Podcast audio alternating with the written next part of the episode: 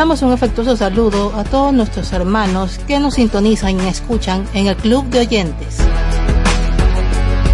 Radio Vida Esperanza Estéreo presenta el, Club, de Oyentes. Muchas bendiciones para todos nuestros hermanos que nos escuchan desde Sudamérica, Centroamérica, parte de Norteamérica y el Caribe. Damos gracias a Dios por este nuevo día que el Señor nos ha regalado y esperemos que estén pasando eh, bien con sus familias y pues que disfruten de este programa.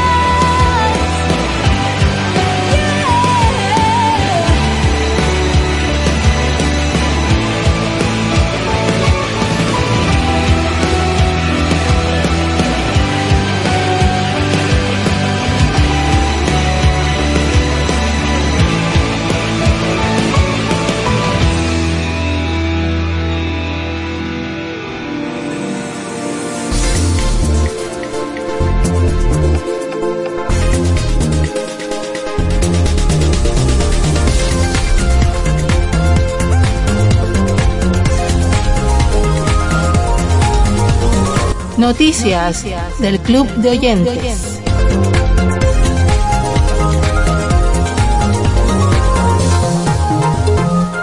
...14 de marzo del 2022...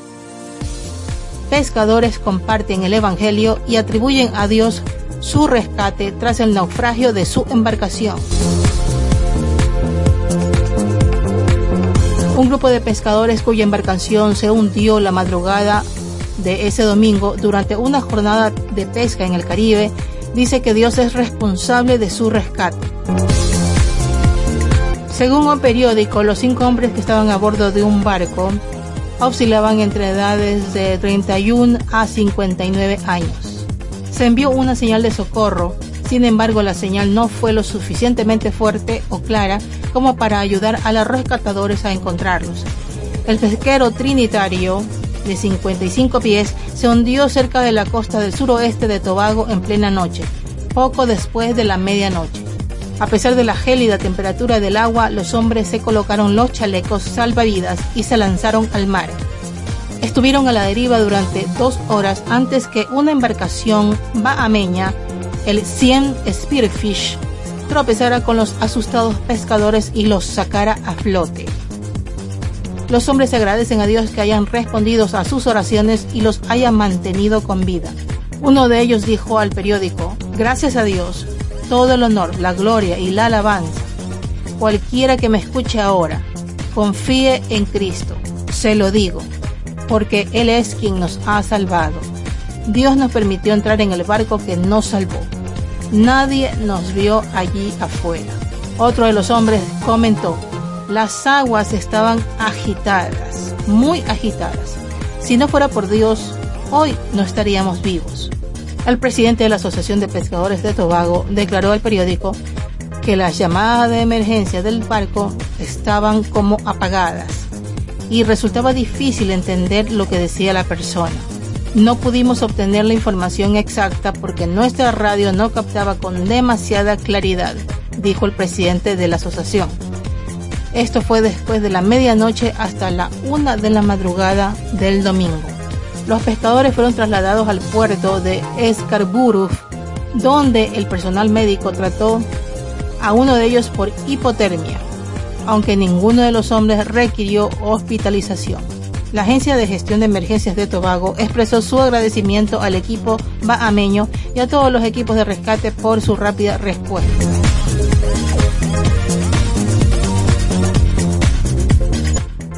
8 de abril del 2022. Alabama aprueba una ley que criminaliza la transición de género en menores. Alabama se ha convertido en el último estado en proteger a los niños pequeños de los efectos irreversibles de los medicamentos para cambiar de sexo y las cirugías de transición de género. Los legisladores del estado aprobaron el jueves 66 votos a 29 la legislación que convierte un delito la prescripción de bloqueadores de la pubertad u hormonas para ayudar a la transición de género de cualquier persona menor de 19 años. Si son declarados culpables, los infractores podrían ser condenados hasta 10 años de prisión. El proyecto de ley también prohibiría las cirugías de transición de género en el estado de Yellowhammer los legisladores aprobaron otra legislación relacionada con los baños de las escuelas públicas y las discusiones sobre el género y la identidad sexual en los primeros grados. Los senadores del estado de Alabama votaron 26 a 5 para aprobar la legislación que obliga a los estudiantes de K12 a utilizar únicamente los baños y vestuarios para varias personas que se correspondan con el género que figura en su certificado de nacimiento original, en lugar de su identidad de género actual. El proyecto de ley también requeriría que los consejeros escolares, las enfermeras y otros informen a los padres si un niño revela que cree ser transgénero. Los republicanos del Senado también añadieron un lenguaje similar al de la Ley de Derechos de los Padres en la Educación de Florida, que los medios de comunicación sesgados y los opositores etiquetaron falsamente como la ley No digas gay. La medida prohibiría la instrucción o la discusión en el aula sobre la orientación sexual o la identidad de género para los estudiantes desde el jardín de infancia hasta el quinto grado. Los niños desde el jardín de infancia hasta el quinto grado no deben ser introducidos a la orientación sexual y la identidad de género y si lo son deben venir de sus padres.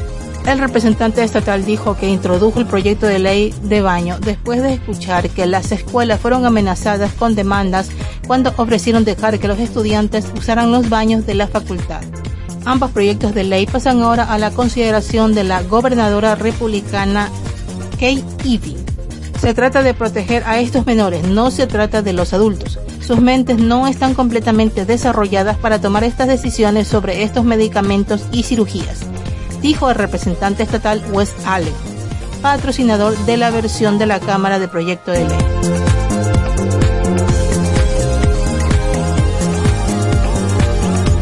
9 de marzo 2022.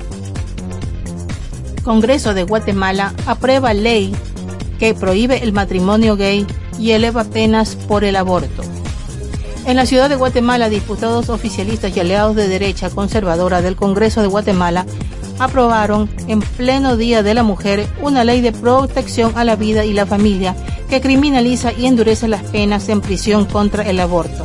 Con 101 votos a favor, 8 en contra y 51 faltas, el Congreso de Guatemala aprobó la ley que contiene cambios al Código Penal en el que aumenta las penas de 5 hasta de 10 años de prisión a las mujeres que aborten. Además, amplía penas a médicos y aquellos que faciliten la interrupción del embarazo y aumenta la pena hasta 50 años de cárcel si se practica el aborto sin consentimiento y en consecuencias la madre muere. La diputada indígena Vicenta Jerónimo dijo que la ley viola los derechos humanos, en especial de las mujeres, sobre todo en áreas rurales donde el Estado no llega ni hay infraestructura que les brinde salud. Los diputados expusieron que el motivo para crear una nueva ley de esta naturaleza es porque grupos minoritarios de la sociedad proponen corrientes de pensamiento y prácticas incongruentes con la moral cristiana. La ley añade que otros grupos de diversidad sexual suponen modelos de conducta y convivencia distintos al orden natural del matrimonio y la familia, los que representan una amenaza para el equilibrio moral de nuestra sociedad y por ende un peligro para la paz. La nueva ley establece que su objetivo es proteger al matrimonio entre un hombre y una mujer, la libertad de consecuencia y expresión y el derecho de los padres de orientar a sus hijos en el ámbito de la sexualidad. Se prohíbe a las entidades educativas públicas y privadas promover en la niñez y adolescencias políticas o programas que tiendan a desviar su identidad según su sexo al nacer, dice la ley. La ley también prohíbe expresamente el matrimonio entre personas del mismo sexo. Además, se prohíbe expresamente la declaratoria de unión de hecho entre personas del mismo sexo. El diputado Armando Castillo, aliado al oficialismo, defendió la nueva ley y dijo que lo único que hace es proteger a las personas heterosexuales que no tienen interés en la diversidad.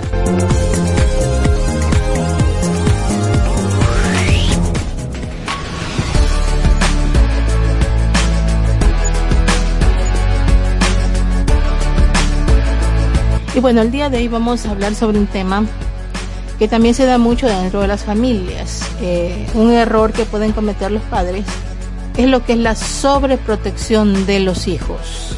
Muchas circunstancias, muchas situaciones diversas pueden generar algo así.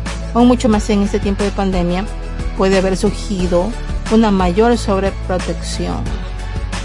Pero hay que saber mantener un equilibrio, no llegar a los extremos, estar conscientes realmente de cuál es la diferencia entre proteger a los hijos y sobreprotegerlos. Aquí en un artículo escrito por una editorial que habla sobre las consecuencias de sobreproteger a los hijos. Primeramente nos indica que la hiperpaternidad es un modelo de crianza que se basa en la incansable supervisión de los padres sobre los hijos.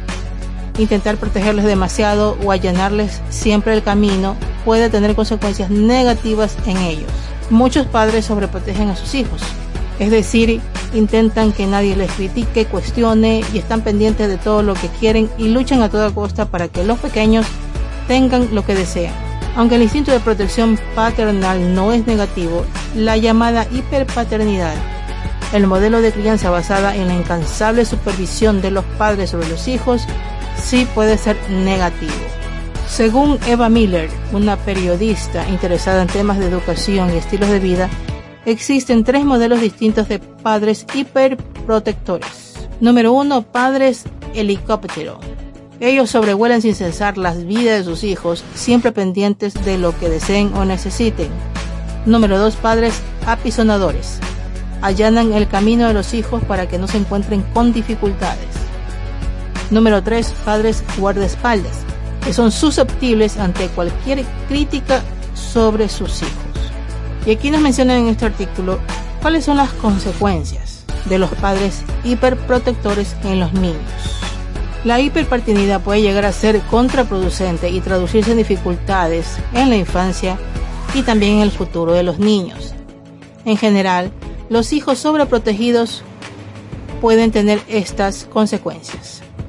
Número 1. Convertirse en niños tiranos. El excesivo respaldo paterno unido a la falta de límites, que piensan que pueden hacer lo que quieran porque no les pasará nada al tener detrás a sus padres, hace que las personas crean que tienen muchos derechos pero ningún deber. Número 2. Tener más miedos. Tanta protección hace que no se enfrenten a sus miedos y que estos sean más fuertes. Número 3. Faltarles autonomía. Porque el miedo provoca que el niño no pueda ser uno mismo, hecho que puede derivarse en problemas más graves como la falta de identidad o el hecho de no tolerar la frustración. Sobreproteger es pues al final desproteger a los niños. La clave no se encuentra en esconderles y apartarles de los problemas y dificultades que pueden encontrarse en la vida, se trata en cambio de mostrárselos, que se den cuenta de sus equivocaciones y que de vez en cuando se caigan. El papel de los padres no es impedir que lo hagan, sino ayudarles a levantarse y asegurarse de que aprendan a hacerlo. Aquí tenemos también 10 consejos para educar a los hijos sin sobreprotegerles. Número 1. Deja que se enfrenten a sus dificultades. Ellos deben apartarse a un entorno que cambie constantemente y así desarrollar sus habilidades. Número 2. No estés permanentemente atosigándoles y haciéndole preguntas sobre cómo están o dónde van a todas horas. Número 3. Favorece que piensen por ellos mismos, dejando que tomen iniciativas, pidiendo su opinión en diversos temas, teniéndolos en cuenta. Además, cuando fallen en algo, no les corrijas criticándoles, sino describiendo su decisión y por qué no ha sido la adecuada. Número 4. Asegúrate de que realicen actividades con otros niños, pero sin la presencia constante de los adultos. Número 5. No les des todo lo que pidan y no te anticipes a sus necesidades. Enséñales el valor del esfuerzo. Número 6 debes estar a su lado para apoyarle, no para solucionarles todos sus problemas. Número 7. Déjales con sus abuelos y tíos en ciertas ocasiones, para que se vayan independizando de sus padres. Número 8. Trátales de acuerdo a su edad. No se deben tratar como si fueran adultos pequeños o como si fueran bebecitos si ya son mayorcitos de edad. Número 9. Cuida tus palabras. Pueden esconder una actitud demasiado proteccionista. Contesta a sus dudas con más preguntas. Número 10. Evita darles órdenes y estar continuamente recordándoles lo que tienen que hacer. Es mejor que describas lo que deben hacer. Con estos cortos consejos, de este modo tus hijos aprenderán y crecerán como personas, serán fuertes para tomar sus propias iniciativas y decisiones, serán valientes y no temerán tanto al fracaso. Y bueno, estas pautas que nos han dado aquí en este artículo pues son muy buenas, muy importantes ponerlas en práctica. Todos los que son padres pues deben recordar que siempre deben mantener un equilibrio de no llegar a los extremos, de no llegar al punto de descuidar a los hijos, ni tampoco al otro extremo de sobreprotegerlos. Siempre, siempre pedir la sabiduría del Señor en la crianza de los hijos y no tener eh, conductas o direccionamientos en la educación que vayan a traer consecuencias negativas en los hijos. Siempre los padres busquen esa sabiduría del Señor para que el mismo Señor sea guiándoles y los hijos crezcan de una manera sana en todo sentido. Espero que estas pautas le hayan servido de alguna manera y pues que pongan en práctica siguiendo estos consejos y sobre todo con la sabiduría del Señor.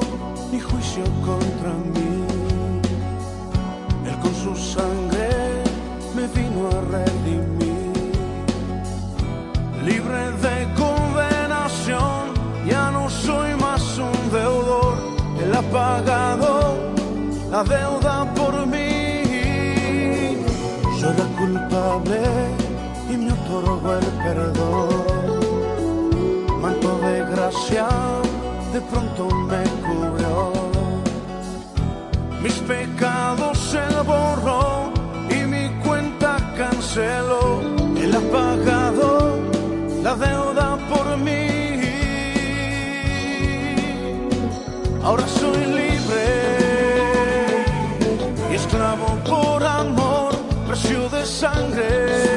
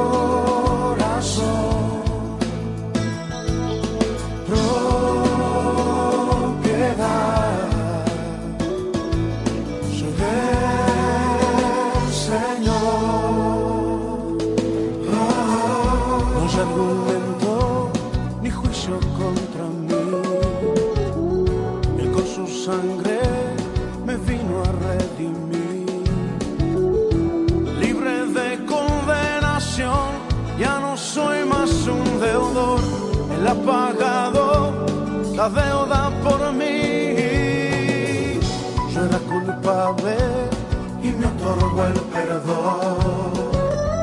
Manto de gracia de pronto me cubrió. Mis pecados se borró y mi cuenta canceló. El apagado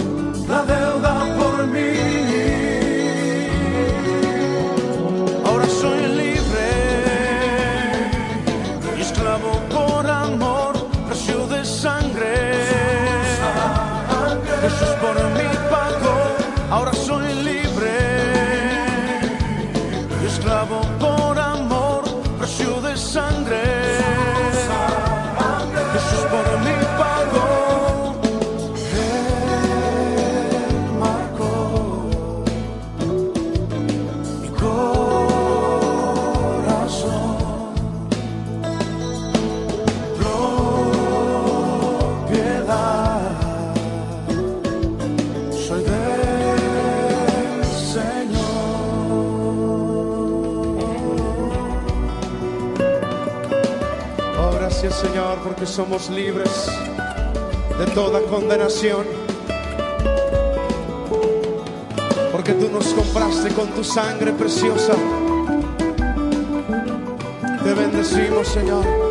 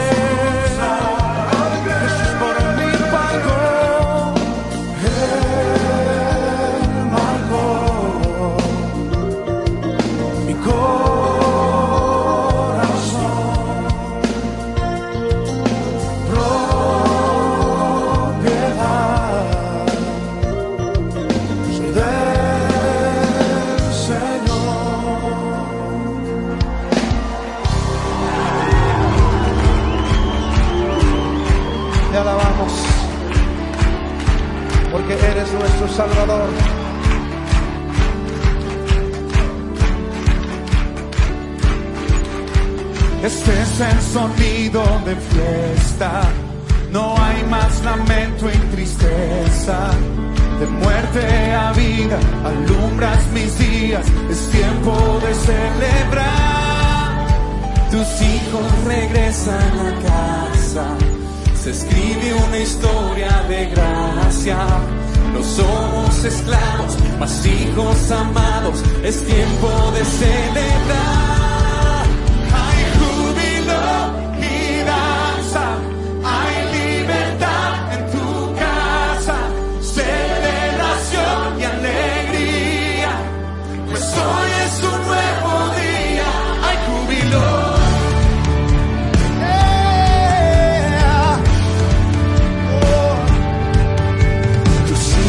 regresan a casa. Se escribe una historia de gracia. No somos esclavos, mas hijos amados. Es tiempo de celebrar.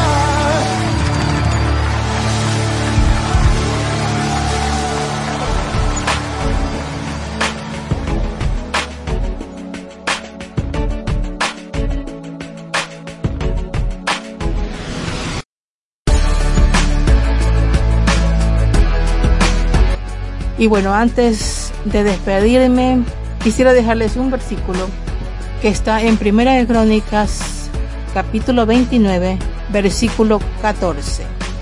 Porque ¿quién soy yo y quién es mi pueblo para que pudiésemos ofrecer voluntariamente cosas semejantes? Pues todo es tuyo y de lo recibido de tu mano te damos. Bueno hermanos, así terminamos el programa de hoy. Esperamos que haya sido de su agrado, haya sido de su ayuda práctica con estos consejos sobre la crianza de los hijos y pues que haya sido de su bendición. Les esperamos el siguiente programa y que sigan teniendo un día lleno de bendiciones, lleno de fortaleza al Señor y siempre aferrados a la mano en nuestro Señor. Se despide de ustedes su amiga y hermana Mara Toro desde Guayaquil, Ecuador. Bendición, bendición.